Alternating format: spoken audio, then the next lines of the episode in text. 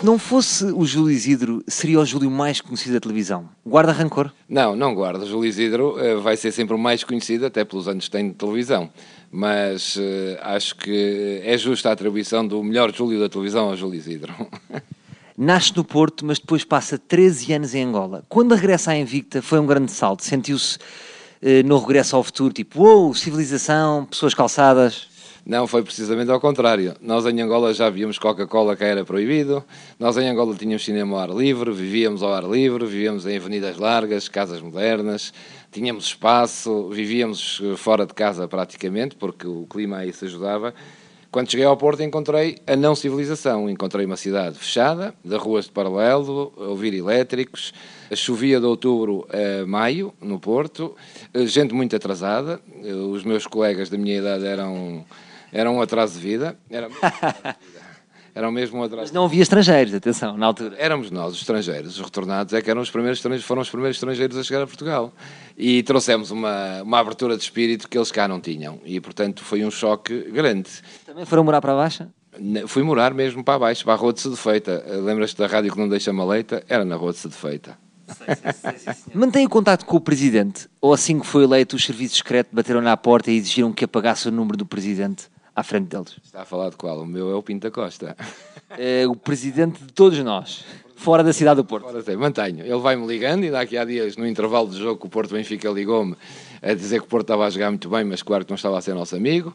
Veio aqui ao Porto há cerca de um mês, fomos jantar, ali há uma marisqueira em Matosinhos, eh, fui eu, ele, o chefe da Casa Civil dele, o, o coronel, ou o general que anda sempre com ele, a minha mulher e o meu filho, jantamos os cinco, foi um pandemónio na na Marisqueira, ali num restaurante em Matosinhos, e depois ainda fomos dar uma volta a pé, havia uma festa ali embaixo em Matosinhos, fomos dar uma volta a pé, ele quis ir dar uma volta a pé, enfim, foi... Cada um pagou o seu? O dono do, do restaurante ofereceu-nos. Eu ia pagar, que é para não dizerem que os políticos pagam a jornalistas e jantares e compram jornalistas com jantares, e eu fui pagar o jantar. Quando cheguei lá, o dono do restaurante simpaticamente ofereceu-nos o jantar. Acha que se fosse apresentado em 2016 eh, no Porto Canal, corria o risco do Pinto da Costa lhe pedir para acumular o cargo de diretor do canal com o treinador? Não, eh, esse risco nunca, jamais o correria, porque o, futebol, o presidente do Futebol Porto sempre escolheu muito bem os treinadores. E quando eh, se engana, quando se engana, corrige logo a seguir. Mas como o Porto tem esta tradição de não mandar treinadores embora, portanto, quando chegasse aqui para ser apresentado como diretor do Porto Canal, era mesmo como diretor. Aliás, se ele me pusesse essa perspectiva de apresentar, de ser diretor do Porto Canal e treinador do Futebol Clube do Porto, eu optava sempre por ser treinador do Futebol Porto. Mesmo que isso prejudicasse a equipa. Mesmo que isso prejudicasse a equipa. Mas era, um, era, um, era uma cadeira de sonho, tenho que concordar, não é? Era, sim, senhor. Júlio, trocou o lugar de pivô de um dos jornais mais vistos do país para dirigir o Porto Canal. Sentiu-se de certa forma o Rui Barros que depois de jogar em França voltou ao Clube do Coração para iniciar o que seria o Penta? Senti-me como o Rui Barros, como o Vitor Bahia, que deixou o Barcelona para vir para o Porto, muitos outros que deixaram grandes clubes também e voltaram ao Porto.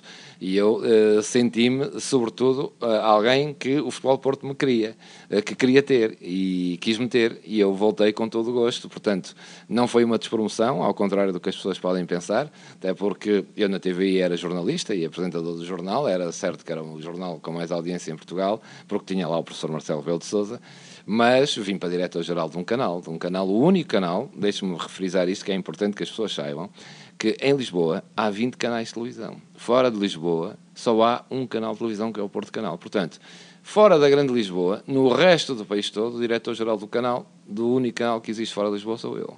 Júlio, vamos ser honestos.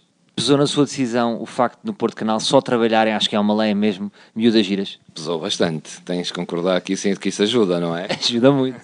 Eu acho que até tu gostavas de vir para aqui. Gostava, gostava. Era sobre isso que eu vinha falar e isto é só uma farsa, esta entrevista. Eu percebi, eu percebi. Pesou bastante. O Porto Canal tem mulheres bonitas, inteligentes, mulheres trabalhadoras. 70% eh, de, das pessoas que trabalham no Porto Canal são mulheres. Trazem algum problema acrescido, trazem sempre um problema acrescido. Primeiro, uh, andamos sempre muito nervosos o dia todo, não é? Pois imagino. O caso não é para menos. Depois elas são todas bonitas, eh, são todas mulheres, enfim, mulheres, e além disso uh, trazem o problema de muitas vezes engravidarem, depois terem os filhos doentes, depois zangarem-se umas com as outras, mas é mais fácil trabalhar com mulheres que com homens e pelo menos é mais agradável à vista, com todo o gosto. É verdade. Não queria terminar sem fazer a pergunta que eu considero mais polémica de todas. Trocou a TV pelo Porto Canal, foi uma aposta na sua carreira ou na realidade já estava farto das francesinhas de Lisboa?